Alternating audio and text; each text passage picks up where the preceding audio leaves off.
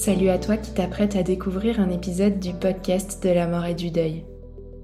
J'espère que ce contenu t'apporte les repères et le soutien dont tu as besoin sur ton chemin. Si tu veux que ce podcast continue et pouvoir entendre d'autres témoignages, interviews et partages inspirants, c'est à toi de jouer en nous soutenant sur notre cagnotte Tipeee. Si chaque auditeur nous donnait ne serait-ce qu'un euro par écoute, le podcast aurait encore de longues et belles années devant lui. Alors c'est le moment d'y penser, de t'arrêter et de valoriser notre travail. Toutes les infos pour contribuer sont en descriptif de cet épisode.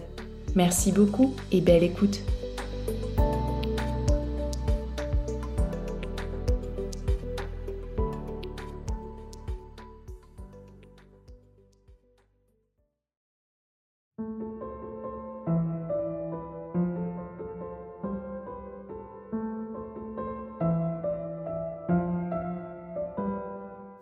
tous et bienvenue sur le podcast de la mort. Ça y est, la cloche de la rentrée a sonné et pour ce nouveau cycle, j'ai quelques annonces à vous faire. Et oui, il va y avoir du changement par ici. On commence par la moyen bonne nouvelle. Les épisodes de témoignages au format long, tels que vous les connaissez jusqu'ici, vont continuer. Mais, et oui, il y a forcément un mais, je passerai un peu moins de temps à les monter. Je sais que vous êtes sensible aux petites musiques au bon moment, aux transitions ou à la qualité de l'élocution de mon invité. Et moi aussi. Mais tout ce travail réclame du temps. Beaucoup de temps. Trop de temps. Je vais donc abandonner un peu de mon perfectionnisme en chemin et j'espère que ça ne vous empêchera pas d'apprécier les prochains partages.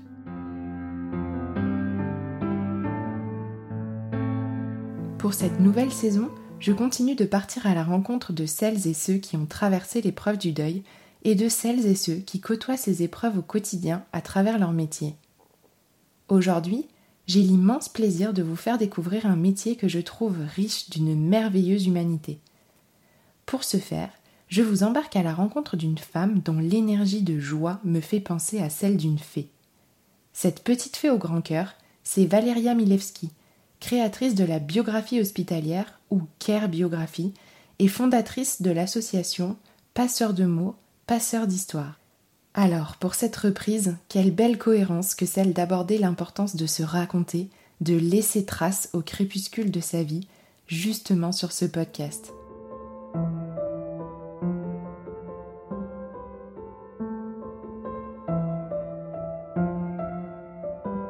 Bonjour Valéria. Bonjour Tiffany. Je soupçonne que bon nombre d'auditeurs vous connaissent déjà, mais pour commencer, je vais tout de même vous demander de vous présenter.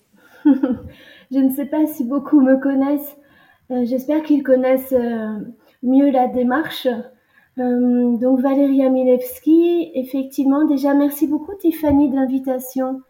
C'est vraiment gentil d'avoir envie d'en parler, d'avoir aussi envie de soutenir.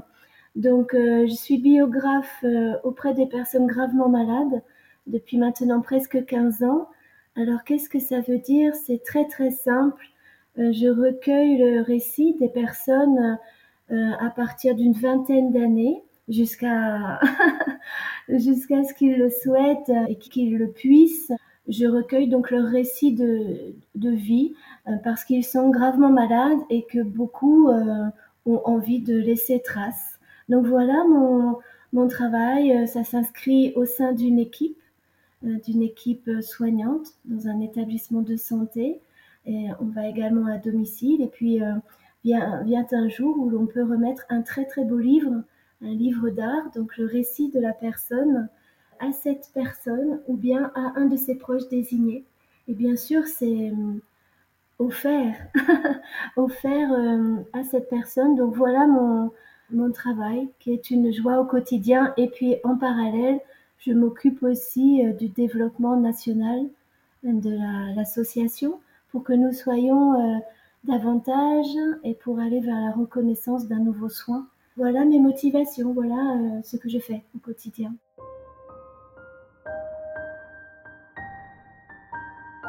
Je suis née avec une grande, grande chance, c'est que j'ai beaucoup de joie en fait. J'ai une joie. Euh, il suffit de peu, il suffit d'une petite feuille euh, au pied d'un arbre, il suffit d'un d'un oiseau que je vois voler pour euh, me mettre vraiment en joie.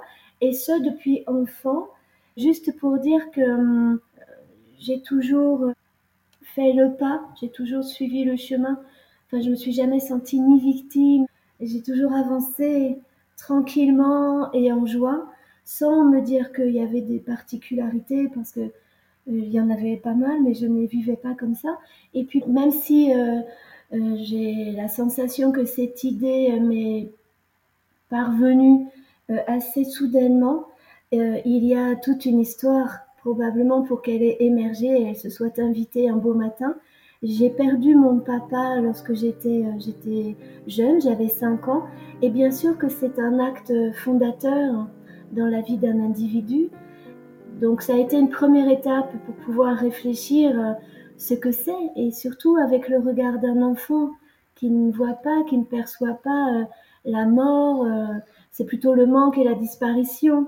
ça, ça a été une première étape. Et puis il faut dire que je ne m'appelle pas Milewski pour rien. Il y a voilà des, grands-parents polonais et de l'autre côté maternel espagnol. Donc c'est aussi tout un contexte d'histoire avec un grand H euh, qui, qui m'a constituée. Et puis, en fait, j'étais, j'étais dans une famille où la parole n'était pas prononcée, l'histoire n'était pas dite. Donc, c'est plutôt la petite fille qui euh, vit un peu le nez au vent, assez autonome et qui, qui sent bien, qui sent bien qu'il y a euh, des zones d'ombre.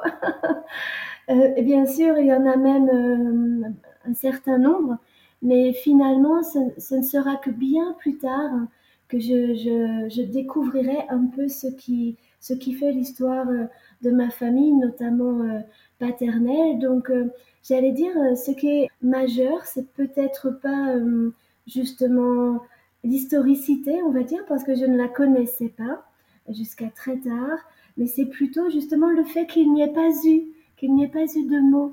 C'est justement le fait de l'énigme, du mystère qui a probablement qui m'a d'abord ouvert euh, un peu euh, les oreilles, parce que lorsque on est en attente ou lorsqu'on s'interroge, eh bien, on, a les, les, oreilles et les yeux euh, grands ouverts. Donc, c'est plutôt cet élément-là qui m'a façonné. C'est le fait de ne pas savoir, justement. c'est le fait de, de n'avoir que très, très peu d'éléments d'histoire. Et puis, le jour où je les ai eus, finalement, euh, j'allais presque dire je le savais déjà. on a des confirmations comme ça dans la vie, mais par plein de petits actes comme ça ou par plein de petites preuves euh, au, gré, au gré de la vie. J'étais pas vraiment étonnée d'apprendre euh, voilà certaines choses. Et puis par la suite, j'ai vraiment eu effectivement besoin de d'un lien. Donc il était très simple moi, lorsque j'étais ado, il y avait un mouvement qui s'appelait Solidarność, par exemple. Donc j'étais euh, engagée dans ce mouvement et j'ai fait venir aussi des, jeunes étudiantes polonaises à la maison. Et voilà, j'ai repris comme ça un peu le contact euh, avec euh, ce pays que je connaissais aussi par l'intermédiaire d'une grand-mère, que je voyais aussi de temps en temps. Et, c'était aussi ne, pas omettre l'autre côté espagnol, parce qu'il y a cette double, cette double couleur, j'allais dire. Il y a deux couleurs en une. Donc euh, voilà, pour ma maman, j'avais aussi envie de, cultiver, d'écouter euh, la musique, euh, le flamenca et tout ça. Enfin voilà, donc en fait, comment j'ai pu reconstituer un peu une essence, eh bien, c'est par la culture, c'est par l'art, et puis ça peut être aussi par la politique, mais c'est passé beaucoup par l'art et la musique, parce que je suis musicienne aussi.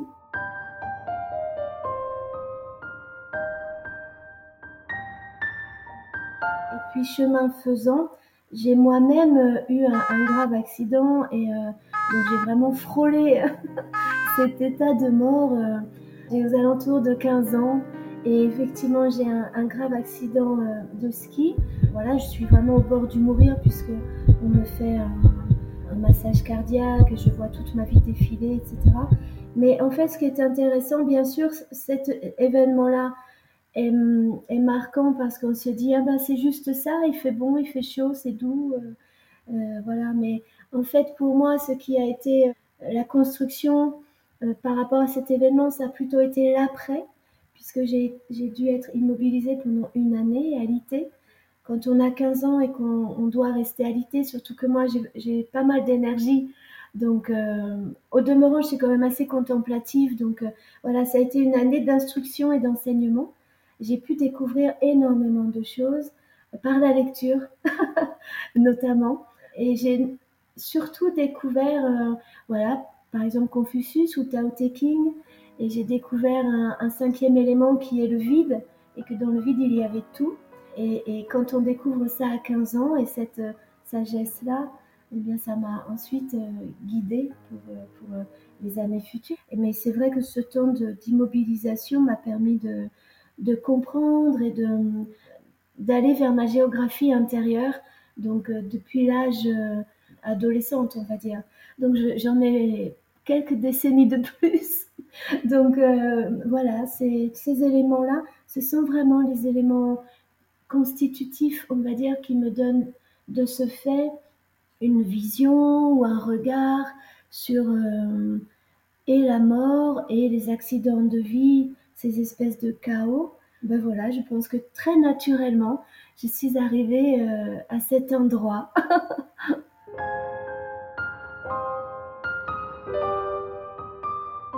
et j'ai toujours aimé écrire. Ce qui peut sembler surprenant pour une personne dyslexique, mais j'ai jamais été dysorthographique. Je me souviens que ma maman était, euh, et c'est pas du tout euh, par flagornerie, hein, souvent convoquée euh, par les profs de français en disant mais il faut qu'elle fasse quelque chose de ça. Parce que parfois, c'est vrai, jeune et pré-ado, on a des espèces de fulgurances un peu romantiques que moi j'ai complètement perdu, hein, ceci dit. Hein. Je pense pas avoir perdu le sens de l'écriture. J'écris comme j'entends de la musique. Donc ça, c'est l'oreille, c'est vraiment inné, c'est en moi. Mais euh, ces, fulgurances-là qu'on a, euh, qu'on a jeunes, je, pense vraiment les avoir perdues. L'écriture, euh, ça a toujours été, ça a toujours été présent en fait. Non pas, je n'ai jamais tenu de, journaux intimes, ou alors avec les copines à l'école, parce que c'était plus un, moyen d'être ensemble et puis de se partager nos, nos petites histoires, quoi. Mais sinon, euh, j'ai jamais eu une écriture autobiographique. C'est étrange, hein, mais ce n'est pas mon genre. J'ai plutôt une appétence pour l'écriture euh, théâtrale, parce que ça j'en ai fait plus tard, mais une écriture de, fiction hmm, avec l'imaginaire.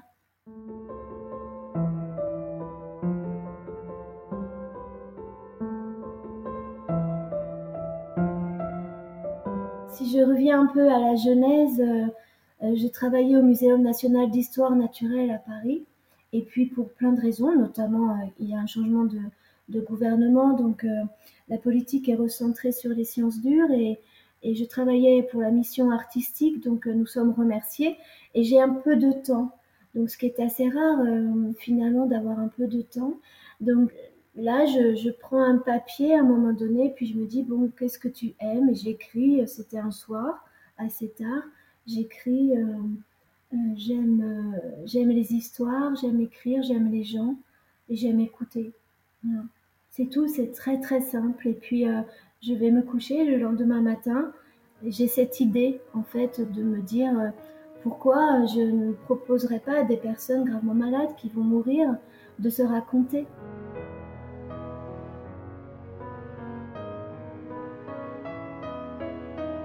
Donc la chose très simple, une image très simple, c'est le, sac à dos euh, qui est lourd et puis se délester.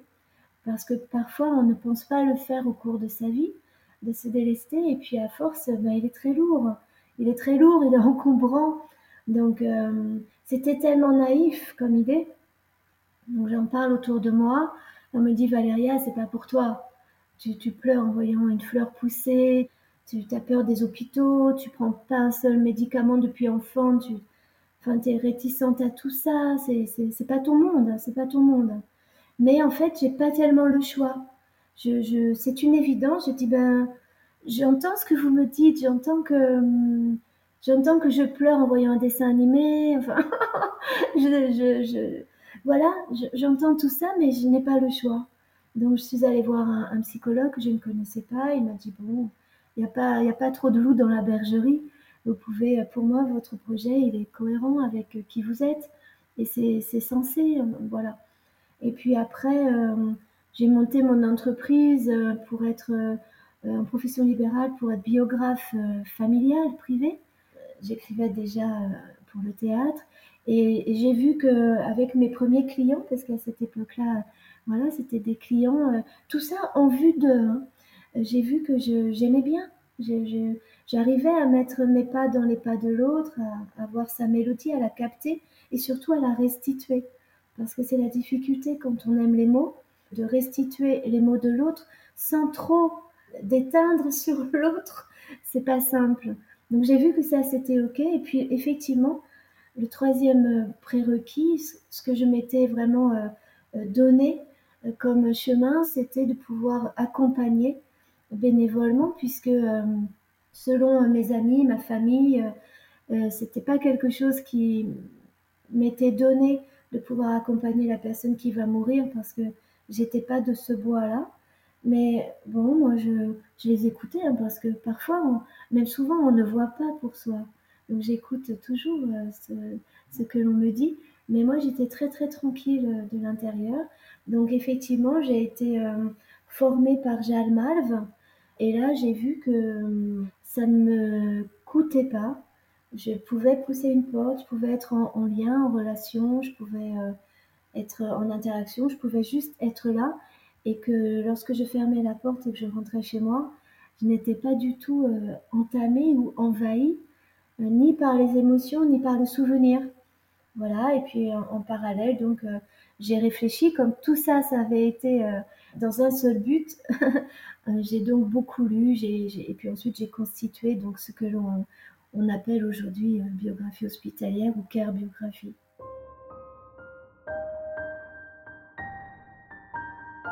Le bénévolat accompagnant, c'est vraiment auprès de la personne gravement malade une place euh, essentielle dans les services. Malheureusement, en France, il n'y a pas une culture comme euh, en Angleterre euh, où il y a nombre et nombre et nombre de, bénévoles auprès de la personne gravement malade. Avant, on les appelait des visiteurs. Aujourd'hui, on les appelle des bénévoles accompagnants parce que quelle que soit l'association qui forme, que ce soit Jalmalve jusqu'à la mort accompagnée la vie, que ce soit ASP, que ce soit euh, Pierre Clément. Enfin, on a la chance quand même d'avoir un nombre d'associations, de fédérations, un bon maillage national.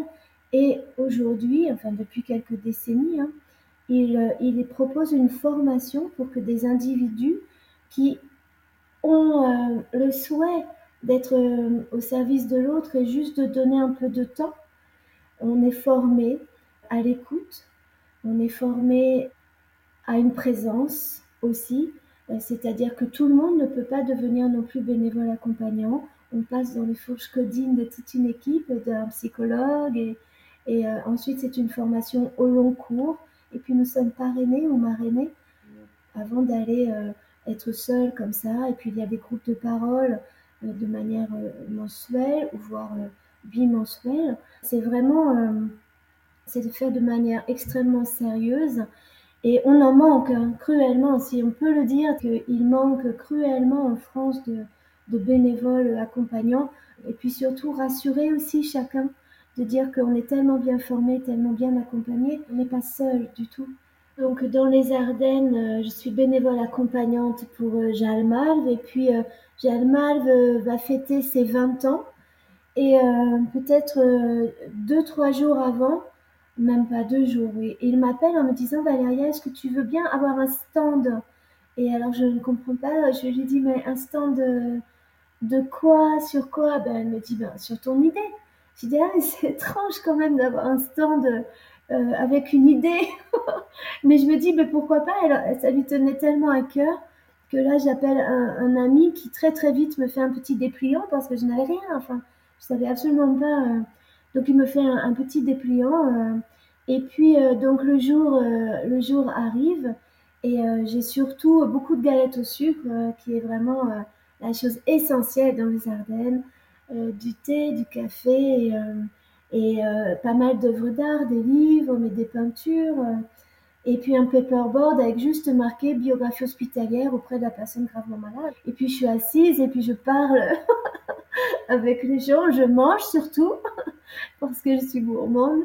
Et puis à un moment donné, euh, arrive un monsieur qui passe, il est un peu interpellé par le titre euh, sur mon paperboard là, et il me dit qu'est-ce que c'est? Je dis je ne sais pas. je ne sais pas ce que c'est, c'est une idée. C'est mon idée, c'est voilà ce que j'ai envie de, de, de, proposer. Et puis il marque un petit temps comme ça, il me dit, hum, il fait une espèce de, de, non pas de mots interrogatif, mais je vois qu'il a vraiment, euh, il élabore quelque chose dans son esprit. Et il me dit, écoutez, je suis le conférencier euh, euh, de ce soir. C'était un sujet sur la souffrance, donc je ne peux pas échanger avec vous, mais ça m'interpelle. Voilà, il était interpellé en fait.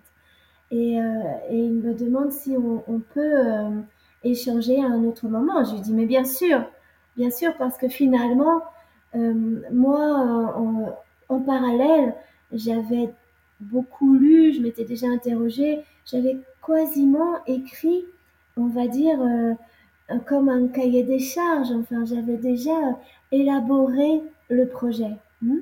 Donc, dans mon esprit, c'était, c'était clair. Il fait sa conférence, on, voilà, on, se, on se dit que on va se, se revoir. Et puis effectivement, plusieurs semaines après, il m'invite donc euh, à Chartres. Et, euh, mais là, euh, je vois bien que il, il regarde à qui il a affaire. Parce qu'on n'entre pas dans un service ou à l'hôpital comme ça. Donc vraiment, et puis il me dit une chose très juste pour revenir un peu aux origines. Il me dit, Madame Ilevski, Valéria, euh, vous avez euh, un, nom, euh, un nom polonais Je lui dis oui. Il me dit, eh bien, vous voyez, il ne faut jamais que vous oubliez que si vous entrez dans un service de soins palliatifs ou auprès d'une personne gravement malade, c'est comme si vous entriez dans une mine. Donc le matin, vous entrez dans la mine et puis vous mettez, vous enlevez vos vêtements, vous mettez votre vêtements de travail, vous prenez l'ascenseur, vous descendez très profondément, vous travaillez avec toute l'équipe vous faites attention au coup de grisou. Et puis euh, en fin de journée, vous remontez, vous changez vos vêtements, mais il ne faut jamais que vous oubliez que vos poumons se seront encrassés avec la mort. Donc je me suis dit, oups, il va fort, il va fort. Mais en fait, euh, voilà, il voulait aussi, euh, non pas, il voulait apprécier et un peu éprouver là où j'en étais, savoir quels étaient vraiment mes motivations intimes et intérieures et quels, étaient les enjeux aussi, si, euh, si c'était extrêmement personnel ou, s'il y avait une vision un peu euh, par rapport à ça. Et puis un jour, bien après, il, il, me, il me dit qu'il y a une équipe euh, probablement intéressée et c'était l'équipe d'onco-hématologie au centre hospitalier Louis Pasteur de Chartres que j'ai pu rencontrer en avril 2007 et euh, voilà, ça a été quelques minutes. Hein. J'y suis allée. Euh, je me souviens, on m'a prêté une belle voiture pour y aller, euh, que ça m'évite de faire tout, ces, tout ce train. Puis j'étais très enthousiaste et en même temps, je ne savais pas. Enfin, et je suis arrivée, j'ai vu des soignants, alors bien sûr, tous en blanc. Donc c'est très étrange hein, quand on ne connaît pas ce monde médical. On arrive dans une salle et ils sont tous en blanc, il y a du café, il y a beaucoup de chocolat. Après, j'ai appris que oui, on faisait que manger beaucoup de chocolat. Ils ont l'air euh, fatigués, mais on peut voir dans leurs yeux plein de plein d'humanité. J'ai de suite aimé moi ces soignants. C'est peut-être puéril à dire, mais je les sentais extrêmement euh, euh, avec cette espèce de vocation. En fait, voilà, dans, déjà dans le don, le don d'eux-mêmes, le don contre don aussi. Et ils m'ont euh, écouté, ça a duré cinq minutes, hein. donc extrêmement rapide. Je leur ai juste dit voilà, j'ai cette idée de proposer à des personnes gravement malades, quel que soit leur âge, leurs conditions, euh, de pouvoir se raconter. Et l'idée, c'est de leur remettre à eux ou à une personne qu'ils ont désigné un très très beau livre d'art, parce que dans mon esprit, chaque vie est exceptionnel. Et voilà, j'aurais dit, j'en sais pas beaucoup plus. Euh, j'aurais expliqué que j'avais, voilà, je suis venue avec un petit dossier, que tout ça était prêt, mais que je l'avais jamais fait. je ne savais pas si c'était euh, envisageable. Et c'est là où euh, Valérie Moulin, donc c'est l'ancienne chef de service a regardé ses, confrères et collègues soignants et, elle a dit bah, voilà, on n'a pas d'argent, on va, vous, on va vous en trouver. et même pas demander combien ça coûte, elle m'a dit envoyez-moi par mail voilà un devis, enfin comment vous avez envie de fonctionner. Et puis on vous attend en septembre. Venez. Donc j'y suis allée en septembre pour deux jours par semaine au début. Encore une fois, euh, ils ont tout fait, ils ont tout mis en œuvre.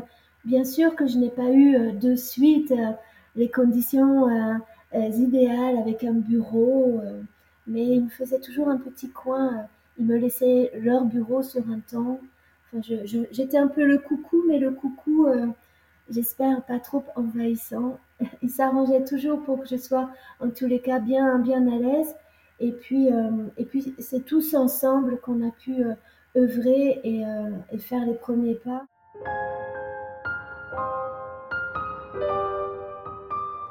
Ces premiers pas, encore une fois, ils sont, ils sont simples. Ils se passent avec une première rencontre. On peut l'appeler Madame Véro. Cette rencontre, elle est euh, comme toutes les premières fois. Les premières fois, euh, elles ont une petite saveur, un petit goût particulier. C'était une, maman qui avait un seul fils. Et euh, en fait, elle m'a appris beaucoup de choses. Déjà, elle m'a dit un jour, je vous ai invité chez moi. Bien sûr, je la voyais que à l'hôpital, hein, dans sa chambre. Et quand un jour, elle m'a même écrit ça, elle, m'avait offert un, petit, petit tasse de café, puis elle m'a dit, je vous ai invité chez moi. Comme si euh, on, était dans des vis-à-vis, mais vie, euh, V-I-E-S. J'ai eu l'honneur très vite d'avoir sa confiance, et, et ça, c'est ce qui est le plus euh, troublant. C'est que très vite, au tiers inconnu, au tiers qui fait partie d'une équipe, ça, c'est essentiel, c'est-à-dire dans un cadre au tiers qui est, euh, on va pas dire prescrit, mais euh, je fais pas de porte-à-porte hein, dans, dans, dans, chaque chambre. C'est euh, un membre de l'équipe. à Chartres, ce sont souvent les médecins qui, qui introduisent la démarche. Donc, en tous les cas, c'est vrai qu'il y a cette confiance comme ça. Et d'ailleurs, dans les deux sens, il faut que ça se passe, cette espèce de, lien. Donc, Madame Véro, euh, de suite, euh, il y a des sourires, euh, il y a une espèce aussi de complicité, peut-être de femme à femme, peut-être de maman à maman aussi. Et puis un jour, elle, ben, elle, meurt, donc c'est mon premier décès. Je sais pas trop quoi faire avec ça, en fait, dans mon cœur et dans ma tête. Et donc, j'ai une pensée euh, pour elle. Enfin voilà, je, pars à l'auberge de jeunesse. Euh, je, suis, à pied, j'ai une pensée. Voilà, je, me dis qu'on a bien travaillé aussi. Je suis, euh, je suis satisfaite de ce qu'elle a pu, euh, euh, comment elle se l'est appropriée. Parce que c'était une sorte d'inconnu pour elle comme pour moi. Elle me l'a dit d'ailleurs combien elle était contente d'avoir pu faire ça. Je suis pleine de ça en fait. Euh, c'est toujours peut-être ma joie euh, fondatrice, mais je, me dis, bon, ben, voilà, oui, elle est morte, mais elle me dit combien ça a été essentiel pour elle. Et déjà, on a pu faire plusieurs séances et bien avancées. Donc, euh, et puis, je suis à l'auberge jeunesse et je suis avec une femme qui n'est pas française et je crois qu'il vient des pays de l'Est. On n'a pas beaucoup d'échanges parce qu'elle ne parle pas anglais. Mais voilà et le matin, elle, est partie bien avant moi et je vois qu'elle m'a laissé une belle pierre. Et je me dis, bon, c'est, voilà, c'est pour mon cœur qui était un peu en peine. Voilà, je me suis dit, que de cadeaux finalement, que de cadeaux. Donc, euh, euh, ça s'est passé et, et 15 ans après, c'est vraiment ce que je disais, 15 ans après, euh, en fait, il faut bien comprendre que c'est tellement, c'est tellement que de la relation et de l'altérité c'est tellement que de la réciprocité, c'est à cet endroit-là. Et en même temps, euh, évidemment que je me suis euh, trompée, j'ai fait des erreurs, c'est aussi pour ça que je forme aujourd'hui. Donc, euh, étant donné que je n'avais pas de père vers qui me retourner pour avoir des bons conseils, donc on réfléchissait tous ensemble, mais c'était terra incognita, il a fallu défricher. Et parfois, je, me suis je ne sais pas si c'est dire tromper de direction parce qu'à chaque fois ils me reprennent quand je dis ça. Ils disent mais non Valérie, tu t'es pas trompée, c'était des enseignements. Bon, quand même, je me suis parfois bien trompée.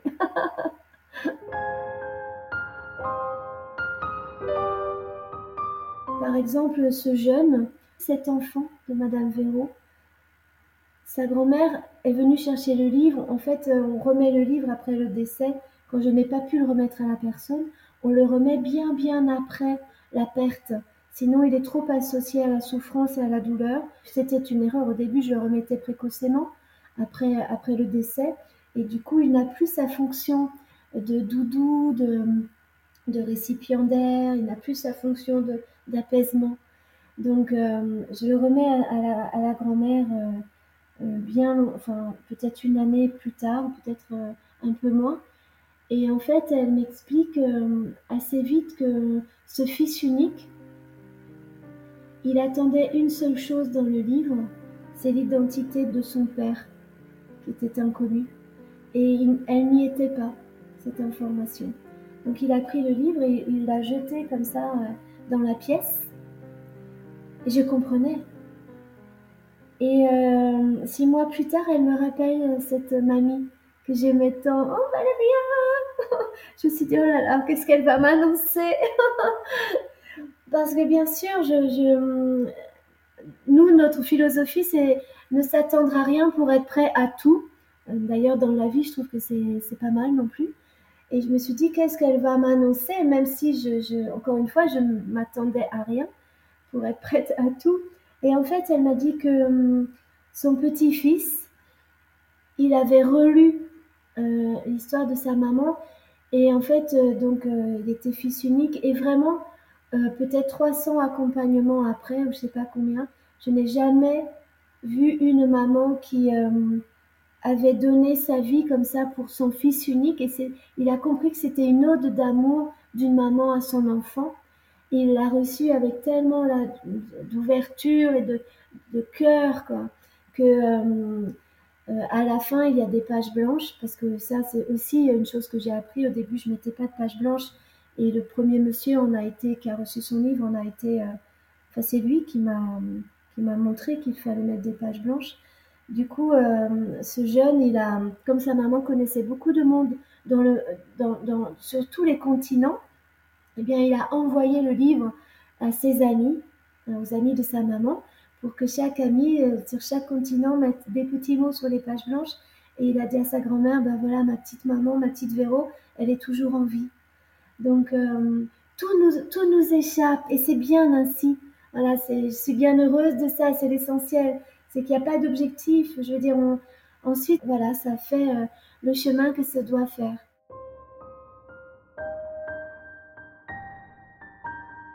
Alors déjà, il faut vraiment imaginer que pour une équipe, les situations compliquées, ce sont les, jeunes adultes ou les, jeunes parents. Bien sûr que lorsque j'accompagne une jeune maman de 30 ans, qu'à côté il y a ses enfants de 2 ans, 4 euh, ans, voire des bébés, et que cette jeune maman va mourir, il y a le cœur qui, voilà, qui est touché un autre endroit que lors d'autres accompagnements parce que cette maman, elle sait qu'elle va mourir et pour elle, c'est euh, souvent d'ailleurs, ce sont ces personnes dans cette situation qui demandent la biographie hospitalière ou, euh, ou l'équipe bah, qui le propose. Parce que quand une maman dit ben voilà, je ne serai plus là à Noël et, mes enfants ne vont pas se souvenir de moi, donc ils enregistrent.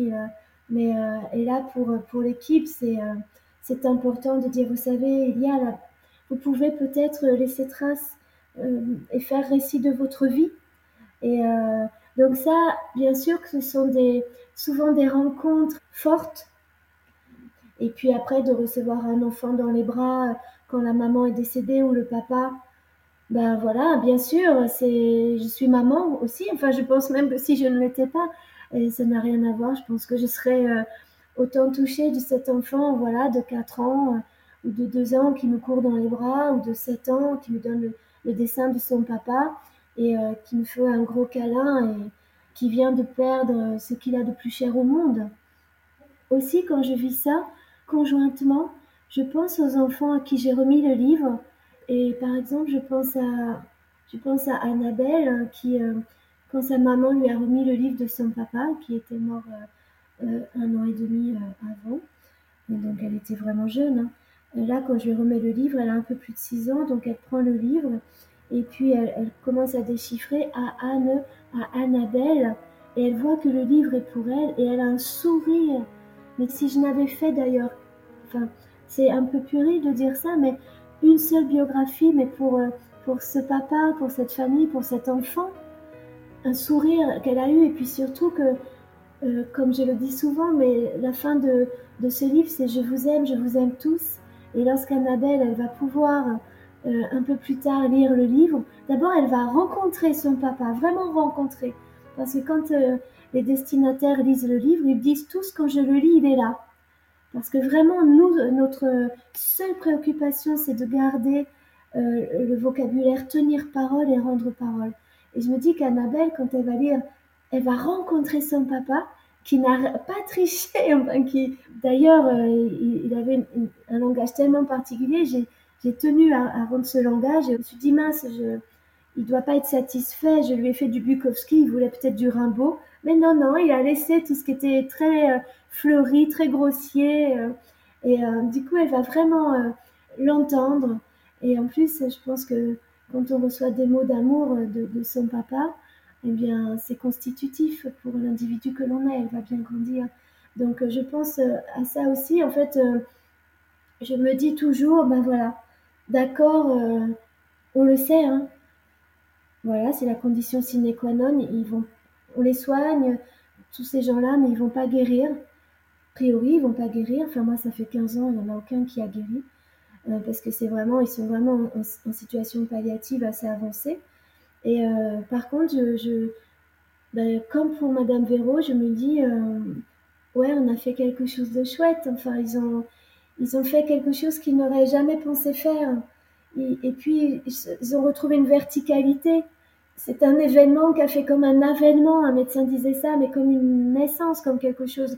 Ils se sont rencontrés, ils se sont retrouvés, ils ont mis du sens à l'épreuve, ils ont, ils ont un projet, ils laissent un livre, ils laissent trace. Et pour beaucoup, euh, la, vraie mort, c'est pas euh, la mort, c'est l'oubli. Et, le livre, il conjure un peu l'oubli. Donc une maman, elle va se dire voilà, je vais donner ma vérité je vais être dans ma reconfiguration, je vais me réinventer, parce qu'on se réinvente toujours. Parce que celui qui raconte, c'est pas le même que celui qui a vécu.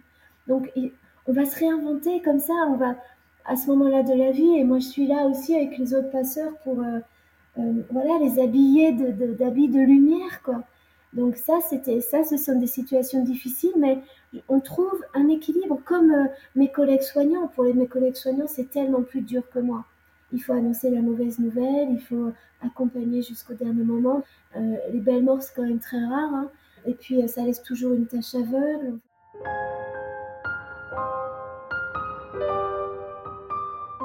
Tout à l'heure, j'ai parlé euh, de ce jeune qui envoie le livre de sa maman dans le monde entier pour qu'il y ait des mots sur les pages blanches. Me vient de suite à l'esprit ce grand manque auquel je n'avais pas songé. C'est le premier monsieur de son vivant à qui je remets le livre. J'ai coutume de l'appeler monsieur Obama, il adorait les États-Unis. Déjà, il est très ému, il dit c'est très étrange, Valéria, d'avoir sa vie dans la paume de sa main, comme ça. Et puis, bien sûr, il l'avait lu et corrigé. Euh, et puis, il me dit c'est passionnant. Et je, lui dis mais c'est votre vie. Et je lui rappelle qu'il m'avait dit qu'il n'avait rien à raconter, que sa vie, c'était quasiment rien, quoi. On est contents tous les deux. On est contents, voilà. Et seulement, euh, ça n'a pas duré très longtemps parce que quelques semaines plus tard, mes collègues infirmières, elles m'ont dit, tu sais, Monsieur Obama, euh, il va pas bien du tout. Il revient aux urgences, il a sa brosse à dents dans la main gauche, son livre dans la main droite, il va pas bien. Et là, on est en staff à ce moment-là, et j'ai une espèce de, de lumière qui s'allume, tous les clignotants feu rouge. Je me dis, oh, mince, qu'est-ce qui se passe? J'ai une espèce de pressentiment pendant le staff, je dis ben voilà, Monsieur Obama ne va pas bien du tout. Donc les médecins un peu goguenards, bah oui, euh, évidemment Valéria, il va, il va bientôt mourir, il va mourir ce monsieur, donc il va pas bien. Je dis non non, il y a autre chose. Je pense qu'il y a autre chose. Et je vais le voir Et là, effectivement, je vois un monsieur Obama extrêmement triste. Et je lui dis, mais qu'est-ce qui se passe? Qu'est-ce qui, qu'est-ce qui va pas? Il me dit, j'ai mon livre. Je lui dis, mais vous avez votre livre et, et, ça va pas, enfin, vous pas. Il dit, mais c'est pas ça, Valéria. C'est formidable d'avoir son livre, mais il y a un point, il y a un point final.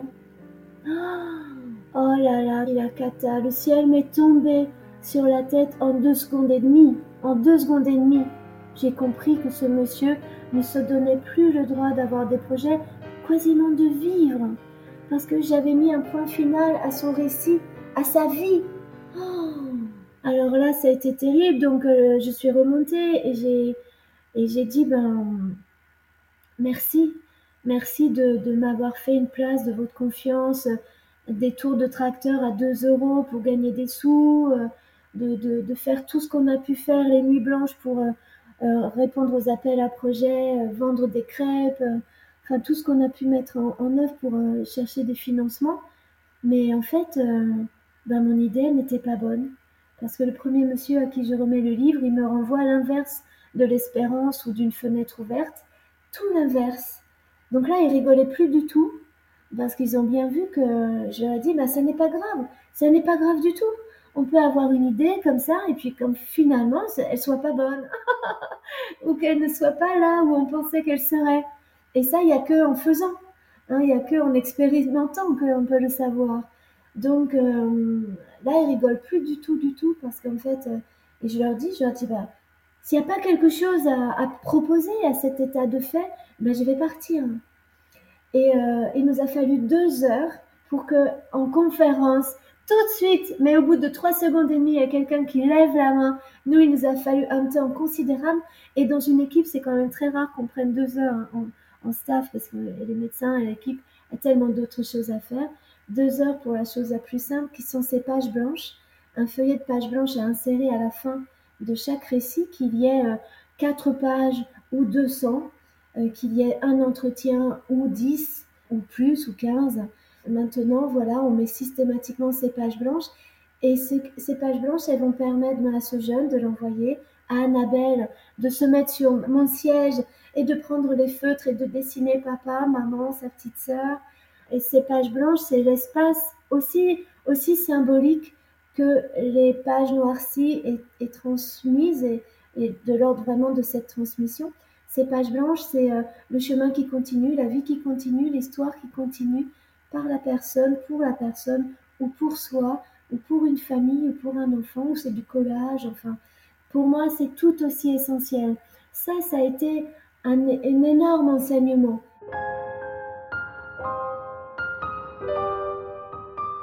Euh, et puis après, euh, la femme que vous entendez, elle a cru à un moment donné qu'elle était plus forte que le temps et plus forte que la mort.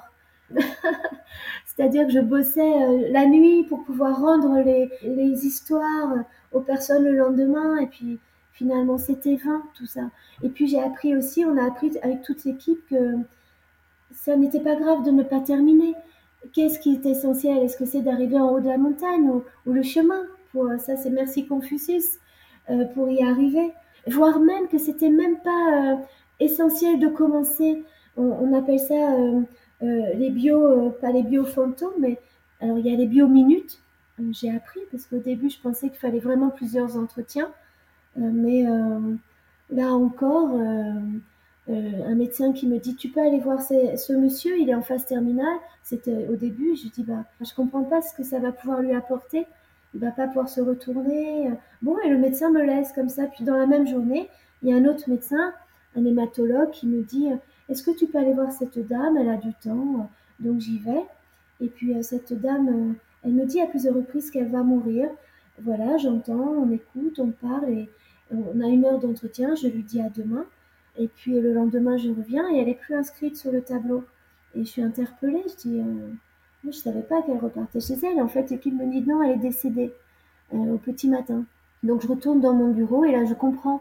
Je relis ses notes je prends un autre cahier, d'autres cahiers, et puis euh, je retourne voir le premier médecin. Je lui dis, il est toujours euh, en vite, monsieur, en, en, phase terminale, parce que qui suis-je, moi, pour dire qu'une heure d'entretien a moins d'importance que euh, 3, 4, 6, 10, qui suis-je? Parce que j'avais vu qu'en une heure, elle avait dit beaucoup de choses. Là, on, fait maintenant, les, enfin depuis euh, un, moment, mais ça, je n'avais pas présumé non plus, des bio-minutes, des bio-express, voire même, euh, un monsieur, euh, le médecin me dit, il a très très envie de faire son récit, donc je vais le voir, effectivement. C'est un, monsieur qui, a les yeux qui pétillent, qui, a plein d'histoires à raconter. Donc je lui présente la, la, démarche.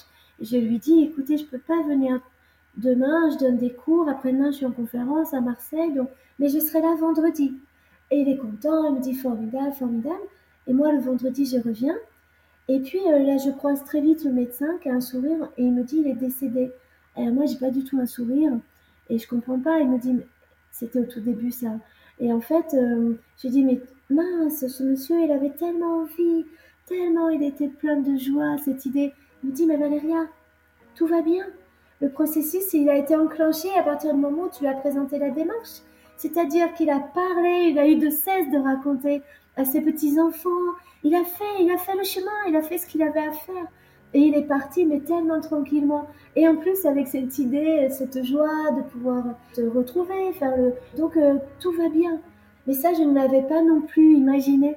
Euh, bien sûr qu'on pouvait. Euh, voilà, un, que ça servait à rien de, se croire superwoman, de pas dormir la nuit, de pas partir en vacances, euh, euh, de revenir des Ardennes euh, parce qu'un médecin me dit ça chauffe, ça chauffe dans leur, dans leur jargon, c'est il y a plein de métastases cérébrales, il y a de la fièvre, il faut revenir si tu veux, et de laisser les enfants avec le papa, tout ça, de vite prendre un train, enfin tout ça est totalement vain, totalement vain. Donc ce que ça apprend, les enseignements, c'est bien sûr qu'on n'est pas plus fort que ce qui doit advenir, que si on arrête au bout d'une séance parce qu'il y a la mort au bout, ben, on aura fait ce qu'on a pu, que si euh, euh, le lendemain on est en conférence et qu'on aurait pu faire deux séances dans la journée, ben, c'est ainsi. Si on n'a pas terminé, ben, on n'a pas terminé. On apprend finalement à, lâcher, à lâcher tout et à être dans le, présent, dans ce fameux tronc d'arbre là, dans cette unité euh, que l'on tente aussi d'apporter à l'individu biographié.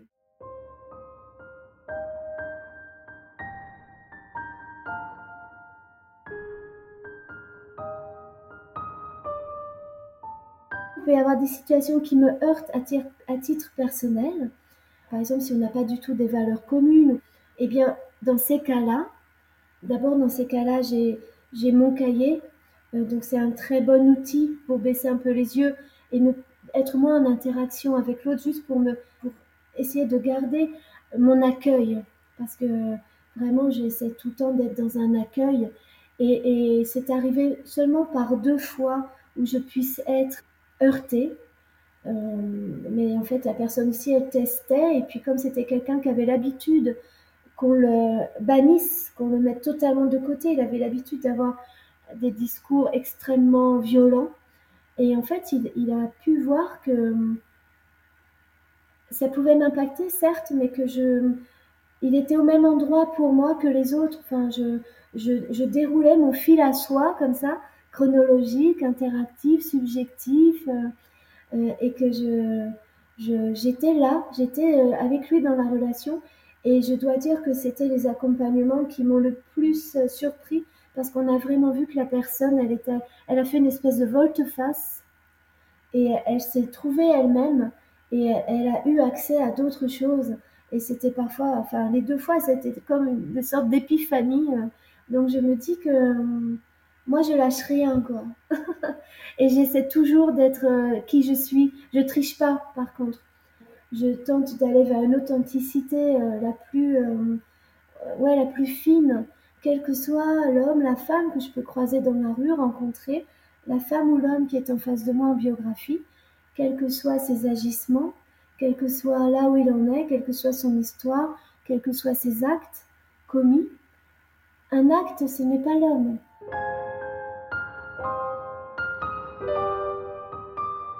Il y a une chose euh, à laquelle je n'avais pas du tout, jamais, jamais j'aurais pu y songer, parce que je n'étais pas soignante, un jour, euh, il y a la télé qui vient euh, dans le service, le magazine de la santé, sur toute une semaine. Et puis la caméra tourne et mon ancienne chef de service, Valérie Moulin, dit à la caméra, bah, bien sûr que c'est un soin pour nos patients, c'est une évidence, et elle explique pourquoi, et elle finit par dire, mais c'est aussi un soin pour toute mon équipe, et pour moi, médecin.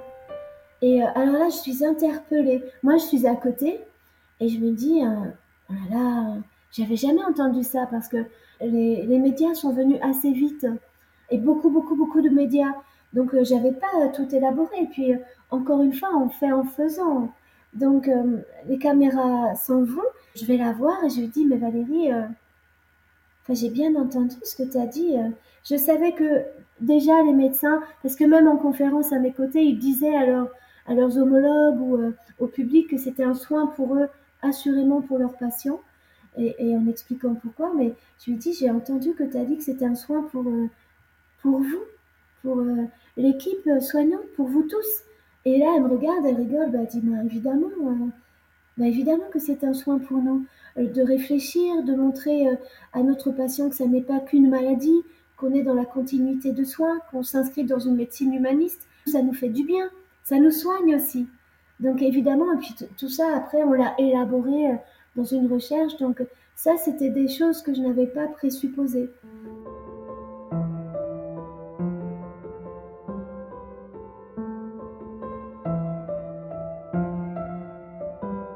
Déjà, l'idée initiale, c'était bien sûr que ça ne reste pas Chartres-Chartrain. Donc aujourd'hui, euh, c'est formidable parce qu'il y a 26 euh, euh, centres en France qui proposent la biographie hospitalière, la CARE biographie passeur en France sur huit régions.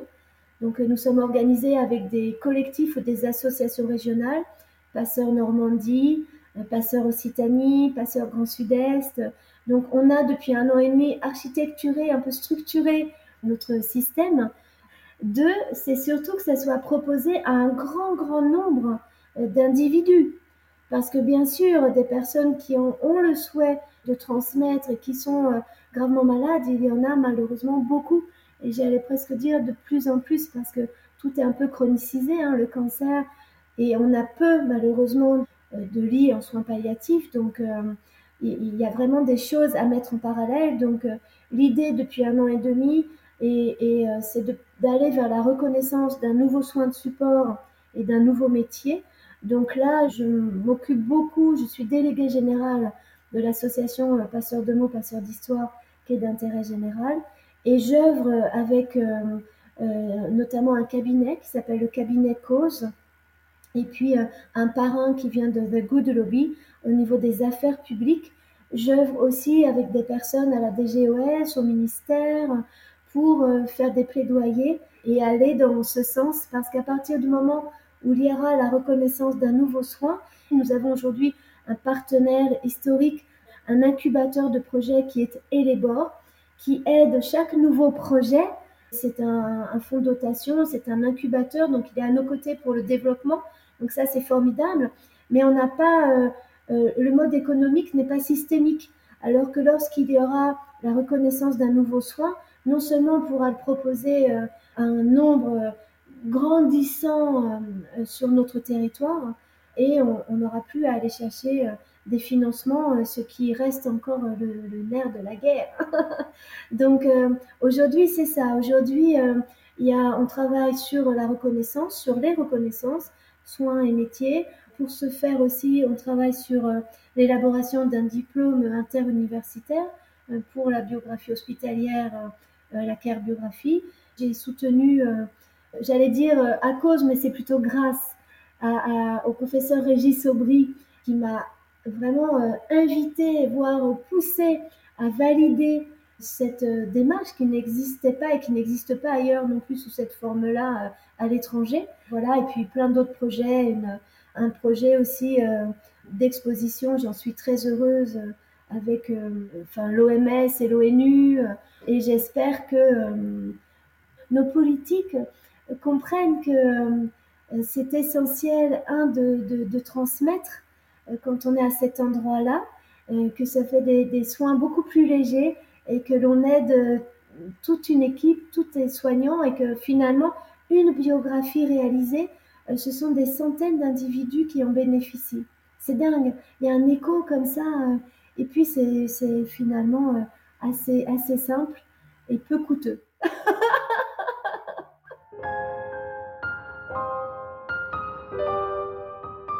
Comme c'est exigeant, il y a des prérequis pour être formé. Euh, le premier prérequis, c'est euh, soit d'être ou d'avoir été soignant ou d'être ou d'avoir été bénévole accompagnant. Parce que je reçois des centaines de mails pour former des gens, mais j'allais dire presque malheureusement, il ne suffit pas d'avoir accompagné euh, son compagnon ou son enfant ou son papa. il faut vraiment avoir été formé de manière professionnelle comme le sont les soignants ou les bénévoles accompagnants, et d'avoir pu euh, expérimenter comment va notre cœur en fait quand euh, on, accompagne quelqu'un euh, qu'on ne connaît pas et les odeurs et comment on est avec une équipe et enfin expérimenter tout ça c'est pas juste être avoir bon cœur et plein de compassion et, de bienveillance pas du tout c'est comment on se comporte face à quelqu'un qu'on ne connaît pas qui est au bord de la mort et, qui a toutes ces questions euh, existentielles et qui souffre. Comment on accueille des, larmes d'une jeune maman Comment on accueille euh, aussi euh, un devenir qui va être marqué par, par plein d'étapes forcément du chaos et des petits deuils. Donc ça, c'est le premier prérequis mais il y a bien des personnes que je retrouve à qui j'ai donné ce conseil-là et que je retrouve euh, un an ou un an et demi après qui m'appellent ou qui me font un mail, Valéria, j'ai les prérequis.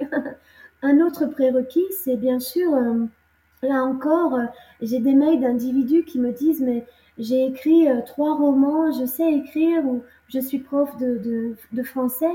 Mais oui, mais ça ne suffit pas en fait. Justement, plus on a l'habitude d'écrire sa propre langue, et plus euh, il va être un peu compliqué de se distancier de notre propre mélodie pour aller dans la mélodie de l'autre. Donc euh, je leur dis, ben, il va falloir apprendre à écrire euh, des biographies. Et le second prérequis, c'est d'avoir écrit, rédigé au minimum deux biographies. Alors, on n'a pas du tout besoin de me les montrer, hein, c'est pas ça, je suis pas la maîtresse. c'est juste, encore une fois, d'expérimenter. C'est exactement le chemin que moi j'ai pu faire. C'est expérimenter euh, auprès. Euh, alors, souvent, je donne le conseil d'éviter de faire des biographies euh, de proches, mais plutôt d'aller vers des connaissances d'amis, d'amis, d'amis, d'amis, avec lesquels il n'y a pas d'enjeu émotionnel, et puis d'être, voilà, soit de se faire rétribuer, et si on a du mal à se faire rétribuer, bah, d'avoir des bons d'essence, des bons de FNAC, enfin voilà, ne pas le faire totalement gracieusement, parce que c'est extrêmement chronophage et quand on le fait bien, ça demande beaucoup, beaucoup de temps. Alors voilà, d'expérimenter ce genre biographique qui est très singulier. Et, puis il y a aussi, euh, si on veut l'expérimenter, on peut soit se lancer, il y a aujourd'hui beaucoup de blogs qui expliquent comment faire, soit aller vers des euh, euh, centres de formation qui sont très très bien faits. enfin moi j'en recommande, voilà, il y en a que je recommande qui sont vraiment très sérieux, très bien faits quand on a envie d'être encadré. Donc ça, ce sont les deux premiers euh, prérequis. Ensuite, c'est euh, d'écrire un projet un peu circonstancié euh, pour savoir pourquoi on a envie d'être, de devenir passeur, de devenir biographe hospitalier. Et puis la quatrième étape, c'est qu'il y a un entretien où là, voilà, on, on se rend compte. Chacun regarde un peu à qui il a affaire, comment ça va se passer, parce que c'est une formation au très long cours. Il y a bien sûr une formation initiale, il y a de la formation continue, je me déplace dans les centres si, euh, si besoin est. On est en communauté, on fait des zooms nationaux, enfin de la communauté. Euh, il y a beaucoup de réflexivité. Il y a des parrains, marraines qui se mettent en place. Enfin, c'est vraiment du, j'allais dire, c'est du sur-mesure au long cours. L'idée, c'est, ça ne peut pas être une énième corde à son arc. On peut pas le faire comme ça euh, pour de l'alimentaire ou c'est pas du tout ça l'idée. Pas du tout. En tous les cas, pour, pour, pour passeurs.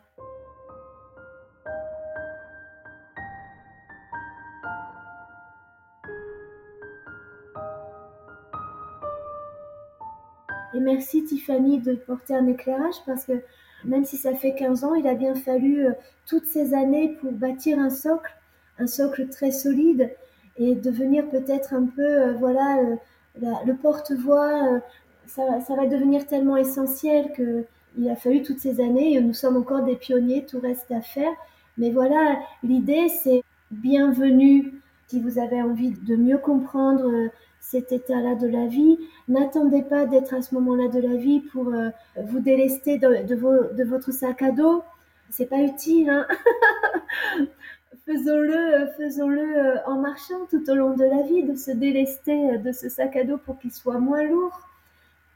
Peut-être finir juste dire que moi je suis assez rickerienne et que Ricker il a dit que d'inviter les, à faire son récit de soi, c'est d'inviter le narrateur à donner de l'unité, de la cohérence et du sens à sa vie. Donc je me dis, euh, c'est un, bon outil, c'est un bon outil. Mais ça ne reste qu'un outil aussi.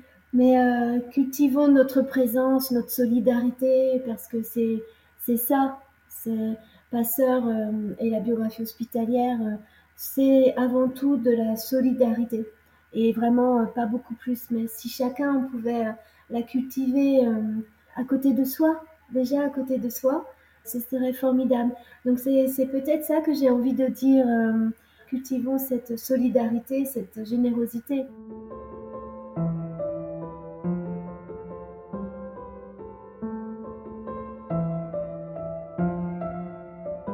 Merci, merci beaucoup Tiffany, merci. J'ai hâte, euh, j'ai adoré vos autres, euh, euh, vos autres podcasts. merci de ce que vous faites à cet endroit-là, parce que c'est, c'est, je sens bien que c'est un engagement de votre part et de la manière surtout dont vous le faites, aussi avec légèreté et, et générosité.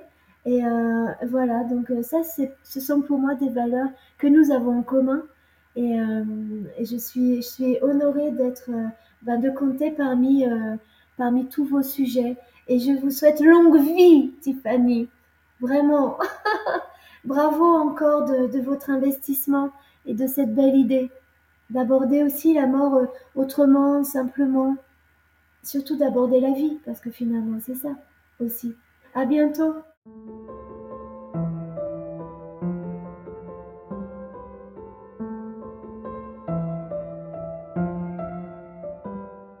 Venez d'écouter le premier épisode de cette nouvelle saison du podcast de la mort. Si l'histoire de Valéria et l'initiative de la biographie hospitalière vous ont plu, n'hésitez pas à aller explorer le site web de l'association passeurdemaux.fr. Pour encourager le podcast et lui permettre une meilleure visibilité, pensez à laisser 5 étoiles sur Spotify et Apple Podcast ainsi qu'à commentaire. Vous pouvez aussi suivre toute l'actualité du podcast de la mort et interagir avec moi sur les réseaux sociaux, Instagram essentiellement, mais aussi Facebook et TikTok. Enfin, un petit coup de pouce est toujours le bienvenu. Pour reconnaître tout le travail réalisé afin de vous partager ce contenu accessible à tous et gratuit, si vous le pouvez, n'hésitez pas à me faire un don sur le site web www.lepodcastdelamort.fr, onglet Soutenir le podcast. Je vous dis à la semaine prochaine pour une nouvelle mini-série.